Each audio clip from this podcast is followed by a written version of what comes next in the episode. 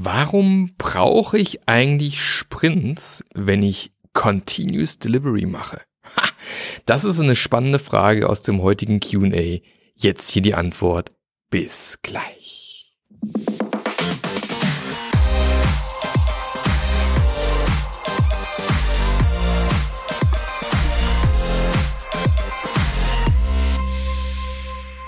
Hallo und herzlich willkommen zu einer neuen Episode vom Scrum Master Journey Podcast. Der Podcast, der dir zeigt, wie du zum gefragten Scrum Master wirst. Ja, mein Name ist Marc Löffler und äh, genau das ist meine Mission. Wir brauchen mehr erfahrene Scrum Master. Stehen einige Veränderungen, einiger Wandel an und wir brauchen einfach mehr Leute, die wissen, wie man damit umgeht. Und da schadet es nicht, einfach ein paar gut ausgebildete Scrum Master zu haben und ich helfe dir dabei, einer dieser Scrum Master zu werden. Wo die Leute gern hingehen und gern fragen. Und ähm, genau, dafür ist auch dieser Podcast hier. Um, ja, ich, ich weiß, mea culpa, für wenn du einer meiner äh, Binge-Hörer bist und wieder alle Podcast-Folgen schon gehört hast und dir denkst, boah, Marc, es ist aber jetzt schon Freitag. Eigentlich Donnerstag 7 Uhr ist eine neue Podcast-Folge da. Was ist da los? Entschuldigung. Es tut mir sehr leid. Äh, ähm, Asche auf mein Haupt. ich habe es diese Woche einfach nicht. Ich habe es nicht geschafft, pünktlich aufzunehmen. Normal habe ich es immer Mittwoch eingeplant. Mittwoch aber war, äh, war ein anderer Tag, der anders gelaufen ist, wie ich es mir ursprünglich vorgenommen hatte, aber im Endeffekt aber auch sehr, sehr positiv. Wir haben quasi privat ein Event gefeiert. Und ähm, da musste am Abend einfach noch ein bisschen das Ganze, den ganzen Erfolg feiern, lecker essen gehen und dann war die Zeit futsch, kein Podcast. Und wenn man dann am nächsten Tag auch noch beruflich den ganzen Tag unterwegs ist, einen Workshop moderieren muss, dann ist man durch. Habe ich heute auch schon gemacht, aber äh, habe gedacht, bevor ich mich jetzt ins Wochenende abseile, sitze ich mal noch ein bisschen hier und mach mal noch eine Podcast-Folge. Wir wollen ja nicht unseren Wochenrhythmus unterbrechen. Das wäre ja sehr schade. Geht gar nicht. Kann ich nicht haben. Und dann dachte ich ja, warum nicht mal wieder eine Frage aus einer unserer QAs der Scrum Master Journey, der äh, übrigens geilsten, coolsten, genialsten Scrum Master Community in Deutschland. Ähm, wenn du Bock hast, auch dabei zu sein, guck mal nachher in den Link. Und ähm, da gibt's eben einmal im Monat immer dieses Ask Me Anything, wo man mich fragen kann, was man möchte. Wir sammeln Fragen ähm, im Lean Coffee Format, wir boten die entsprechend nach oben und dann werden die der Reihe nach durchgesprochen von mir beantwortet. Und da kam eben genau diese Frage heute. Und da der liebe Jochen leider auch nicht persönlich da war, der hat die Frage eigentlich gestellt gehabt. Und wir generell nichts aufnehmen in der Scrum Master Journey, weil wir wollen ja nicht äh, wir wollen einen sicheren Raum haben und nicht irgendwie das Ding nach außen dringen. Deswegen nehmen wir nichts auf. Und der Jochen hat die Frage gestellt gehabt, warum brauche ich eigentlich Sprints, wenn ich Continuous Delivery mache? Für die, die nicht wissen, was Continuous Delivery ist, ähm, das ist tatsächlich, wenn du immer und ständig lieferst. Wenn ein Feature fertig ist, wird es direkt auf Produktion live gestellt. Also wirklich Continuous Delivery, also kontinuierliches Liefern, Liefern, Liefern, Liefern. Also nicht nur läppisches CI, also Continuous Integration, sondern tatsächlich ähm, Liefern am laufenden Band. Was natürlich nur dann funktioniert, wenn du eine entsprechende geniale automatisierte Testsuite hast. Sonst ist es ja nicht zu schaffen. Das muss einmal durchlaufen, muss alles grün sein, dann wird es deployed. Und das ist erstmal Arbeit, das äh, überhaupt auf die Beine zu stellen, dass man mal so weit kommt. Deswegen zuallererst mal auch an dich, Jochen, wenn es bei dir schon so der Fall sein sollte, herzlichen Glückwunsch. Wirklich herzlichen Glückwunsch. Es gibt nicht so wahnsinnig viele Unternehmen daraus, da draußen, die schon dort angekommen sind. Die wirklich von sich sagen können, hey, wir haben CD, ja, Continuous Delivery bei uns schon implementiert. Ähm, ich hab, war schon happy genug, bei einer, mit einer Firma mal zu arbeiten, damals Holiday Check, wo wir immer einmal am Tag geliefert haben. Das fand ich schon ziemlich geil. Äh, gibt natürlich Firmen wie Amazon, die angeblich mehrere hundert Mal am Tag liefern, die so richtig auf der Top-Notch, auf der Spitze von dem sind, was so möglich ist. Und da kann man sich natürlich schon fragen, ja, äh, wenn wir also mehr als einmal im Sprint liefern, wenn wir eigentlich immer liefern, wozu brauche ich dann noch Sprints? Dazu vielleicht nochmal ganz kurz äh, zurück zum letzten Update des Scrum Guides. Das war im November 2020, wurde der Scrum Guide das letzte Mal aktualisiert. Und da wurde tatsächlich auch dem ähm, Zeugnis getragen, sag ich, sagt man das so? Dem Zeugnis, ist komisch, habe ich eine komische Redewendung gerade erfunden, äh, wurde dem auch, äh, man hat's dokumentiert, so. Zeugnis, ich quatsch auch wieder eine Scheiße heute, egal. Und hat gesagt, ja, es, es gibt Teams, die liefern mehr als einmal. Die liefern nicht nur einmal am Ende vom Sprint, die lief, liefern auch mehrere Male im Sprint. Und drum steht im Scrum Gate auch mittlerweile drinne, dass ähm, man mindestens einmal, aber eben beliebig oft während dem Sprint liefern darf. Dass es nochmal explizit im Scrum Guide drinne steht. War noch nie verboten, aber stand da nie explizit drinne. Deswegen, ja, Scrum sieht das auch vor, dass du ein, äh, die Möglichkeit hast, immer zu liefern, wenn du möchtest. Also warum kann es dann trotzdem weiterhin Sinn machen, einen Sprint zu haben? Mit einem dedizierten Ende des Sprints. Das hat aus meiner Sicht mehrere Faktoren. Der eine ist, du hast wirklich zum Beispiel im Review dediziert einen Zeitpunkt, wo du dir wirklich die Zeit nimmst, die dein Produkt wirklich nochmal anzuschauen und zwar mit deinen Stakeholdern, mit deinen Kunden gemeinsam, um Feedback einzusammeln. Klar kann man jetzt sagen, in der Webentwicklung kann man ja mit verschiedensten Methoden, äh, was ich Hotjar, wo ich sehen kann, Leute hingeklickt haben oder A-B-Testing, wo ich sehe, welche Seite besser funktioniert, welche besser konvertiert. Da kann ich schon relativ viel indirektes Kundenfeedback einsammeln, weil ich ja sehe, wie, wie nutzen die Leute das System. Aber es halt trotzdem noch wertvoll, mit Leuten zusammenzusitzen, die die Software nutzen und von denen nochmal Feedback zu kriegen und zu schauen, bin ich da wirklich auf dem richtigen Weg oder habe ich nicht durch, sage ich mal, durch einfach arbeiten, arbeiten, arbeiten, liefern, liefern, liefern, liefern, ohne Sprints irgendwann mal äh, mich in eine Richtung geliefert, die mir vielleicht gar nichts mehr bringt oder die vielleicht in die falsche Richtung läuft. Weil nur liefern heißt ja nicht, dass ich das Richtige liefere hier Outcome versus Output. Ne? Output ist alles schön. Wenn aber kein Outcome dahinter ist, dass ich Mehrwert für den Kunden liefere, dann bringt sie am Ende auch nichts. Das heißt, sich dediziert so einen Stopp reinzuhauen, in die Reflexion gegenüber dem Produkt zu gehen, halte ich weiterhin für sinnvoll.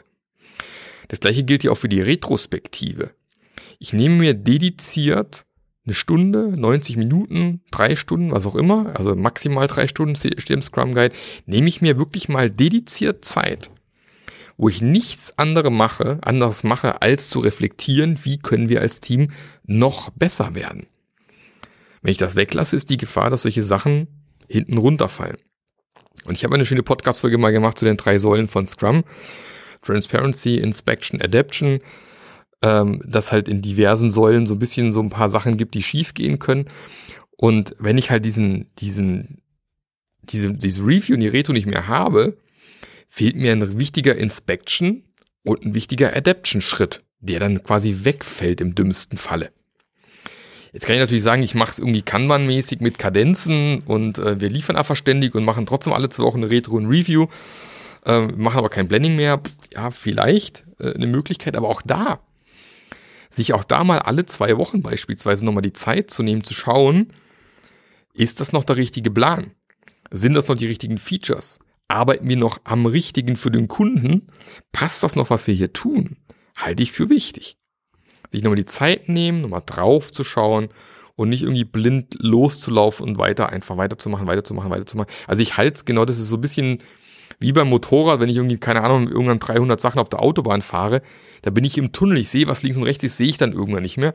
Nicht, dass ich schon mal 300 auf der Autobahn gefahren wäre, aber ja, gibt's ja genug äh, Videos zu solchen Sachen.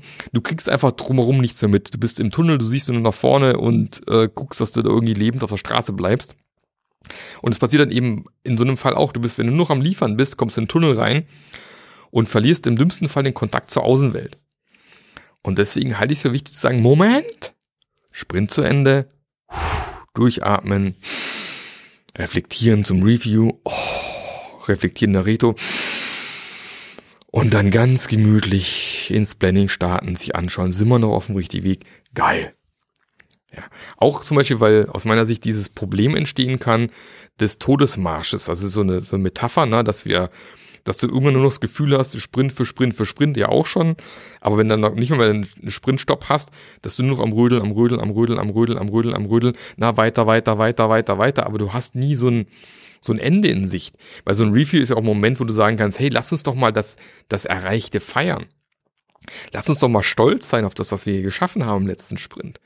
Lass uns doch mal auch Lob einholen von unseren Kunden, von unseren Stakeholdern, dass wir das geil gemacht haben. Und es wäre doch schade, wenn man das weglässt. Also ich finde das echt schade. Und deshalb halte ich es für kein Ausschlusskriterium. Wenn du jeden, ey, wenn du es echt schaffst, jeden Tag oder mehrmals am Tag zu liefern, wow, Glückwunsch, mega. Dann bist du echt schon sehr, sehr weit. Aber trotzdem lohnt es sich weiterhin innezuhalten und zu reflektieren auf allen verschiedenen Ebenen. Garantiert, um nicht den Blick fürs Wesentliche zu verlieren, um nicht in so eine Falle zu tappen, von wegen, wir sind ja schon so geil, geht gar nicht mehr besser, und um nicht im Endeffekt dann äh, den Kunden komplett aus dem Auge verlieren und in eine Richtung zu laufen, die vielleicht gar keinen Sinn mehr macht. Und ich habe es jetzt gerade mit einem Kunden beispielsweise, die jetzt gerne produktiv gehen wollen. Und der, der Testablauf ist aktuell manuell. Also wir, der, der, das Haupttesting, es gibt Unit-Tests, ja, auf der untersten Ebene, prima. Aber es gibt äh, so gut wie keine Interface-Tests. Und es gibt eigentlich bisher keine automatisierten UI-Tests in diesem Projekt. Was eben dazu führt, dass du, ich bin, ich habe es nicht ganz im Kopf, aber ich glaube, wir haben irgendwie bei über 120 Stunden oder sowas. Testingzeit, die man braucht, um alle Testfälle durchzuarbeiten, um sicherzustellen, dass die Software wirklich funktioniert. Und das musst du natürlich bei jedem Release machen. Das ist jetzt aktuell mit einer Sprintlänge von zwei Wochen nicht machbar. Keine Chance. Und das Dumme ist ja, sobald ich quasi eine neue Version liefere, muss ich im Test ja wieder von vorne anfangen. und wenn ich dann 120 Stunden brauche, brauche ich entweder verdammt viele Tester, wo dann irgendwann auch die Gefahr ist, wenn ich viel manuell teste, dass mir das irgendwann mal äh, unten durchfällt und die Leute dann nicht mehr richtig gut testen. Und das kann ja auch nicht äh, Sinn der Sache sein. Also von dem her, ähm, muss man da investieren. Und deswegen Gratulation, wenn du das schon hast und den Weg gegangen bist. Prima. Also soweit zu dem Thema. Aus meiner Sicht, ja, braucht man noch. So, kurze Antwort. Die an lange Antwort gab es ja gerade eben schon. Jetzt habe ich noch ein kleines, kleines Goodie für dich, wenn du hier schon zuhörst. Ich habe tatsächlich in, in, vor zwei Wochen ein Video aufgezeichnet mit äh, den fünf Fähigkeiten, die du eigentlich brauchst als Scrum Master, um zu einem gefragten Scrum Master zu werden. Also wirklich, wo du sagst, okay, wie komme ich möglichst schnell von 0 auf 100? Wie schaffe ich es eigentlich immer zu wissen, zu jeder Situation, zu jeder Zeit, was der nächste sinnvolle Schritt ist? Wie schaffe ich schnell Veränderungen zu bewirken? Welche Fähigkeiten brauche ich denn dazu? Habe ich ein kleines Fallstudienvideo gemacht und ich werde den Link zur Fallstudie einfach hier auch in die Show Notes packen.